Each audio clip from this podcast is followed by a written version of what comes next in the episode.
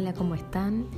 En el podcast de hoy vamos a trabajar sobre el texto de Carlos Escolaris, Narrativas Transmedia. Nos vamos a concentrar en su primer capítulo donde hace hincapié en la definición de las narrativas transmedia y trabaja con algunos ejemplos. Para el autor, las narrativas transmedia son una particular forma narrativa que se expande a través de diferentes sistemas de significación que son, puede ser verbal, icónico, audiovisual, interactivo y de diferentes medios, como el cine, el cómic, la televisión, videojuegos, teatro, etc. Entonces, ¿qué quiere decir con esto el autor?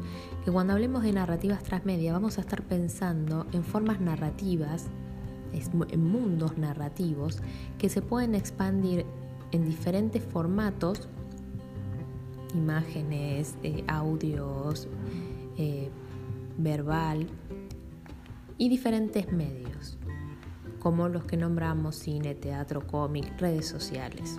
Entonces tenemos que tener en cuenta que para hablar de narrativas transmedia vamos a estar pensando en estas dos características, en el sistema de significación y en los medios.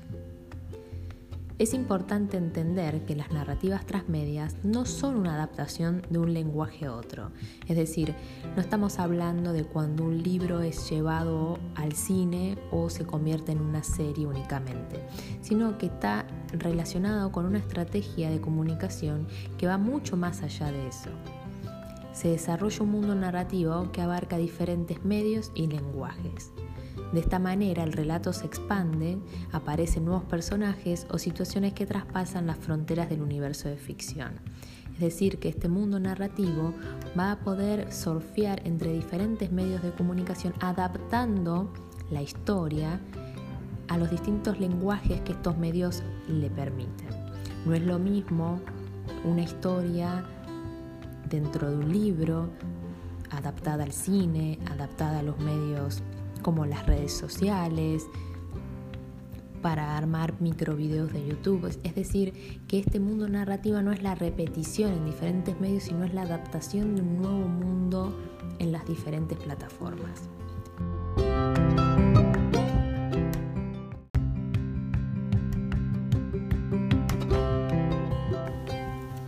Las narrativas transmedias tienen dos características centrales, que son importantísimas que son lo que hacen en sí mismo a una narrativa transmedia. Por un lado vamos a hablar de lo que es la expansión narrativa, que es que un relato que se cuenta a través de múltiples medios y plataformas. Es decir, este mundo narrativo tiene que expandirse a los diferentes medios. Y por otra parte, para que estemos hablando de una real narrativa transmedia, tenemos que tener en cuenta lo que es la cultura participativa. Es un factor importantísimo que una parte de los lectores no solo se limite a consumir el producto, sino que proponga una ampliación de su mundo narrativo con nuevas piezas textuales. Es decir, que la narrativa transmedia para ser en sí misma una narrativa transmedia va a necesitar una expansión en diferentes medios y plataformas y a su vez la participación de los consumidores de esta narrativa en la expansión de esa narrativa con nuevos mundos, nuevas piezas. Eh, es lo que nosotros conocemos cuando agarramos y nos apropiamos de un contenido como puede ser el caso de Los Simpson, en donde tomamos a los personajes y a las historias y creamos nuevos mundos con memes, con videos, con eh, apropiándonos de las frases y creando otros nuevos personajes. Esto es lo que hace que sea una cultura participativa.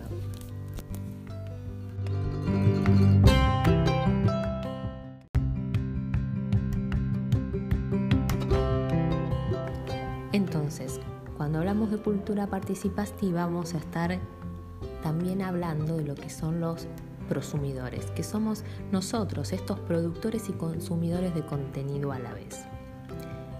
Es importante acá hacer una diferencia entre lo que es el mundo de los contenidos oficiales y el reino de los fans. Por un lado vamos a estar hablando del canon, que es este mundo de los contenidos cubiertos por el copyright y donde priman las lógicas comerciales.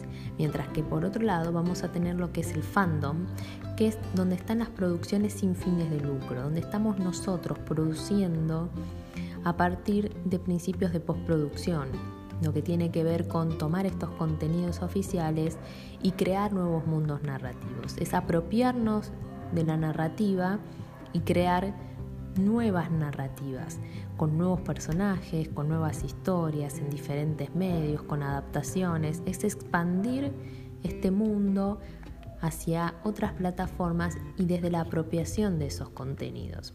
Entonces, frente a una narrativa transmedia nos vamos a encontrar con estos dos polos, el canon y el fandom, que van a ser los dos necesarios para que esta narrativa, narrativa transmedia exista.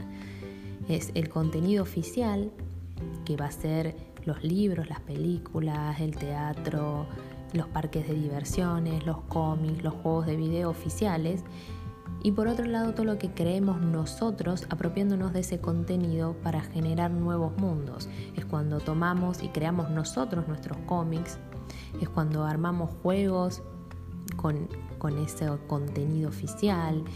Tenemos que pensar, por ejemplo, en los casos como los de Harry Potter, Star Wars, Lost, que fueron contenidos oficiales que fueron apropiados en forma masiva por nosotros, por los fanáticos, creando nuevos mundos y nuevas cosas sobre esos contenidos, que en algunos casos, desde lo que es los fanáticos, lo que es el mundo oficial toma y lo lleva hacia la pantalla grande, como han sido casos de producciones sobre Harry Potter que terminaron después en películas en la pantalla grande, Star Wars, que ha sido una gran película con ya muchos años en su haber y que se ha reinventado nuevamente con nuevas películas y nuevos personajes que han nacido también de las producciones de los fanáticos.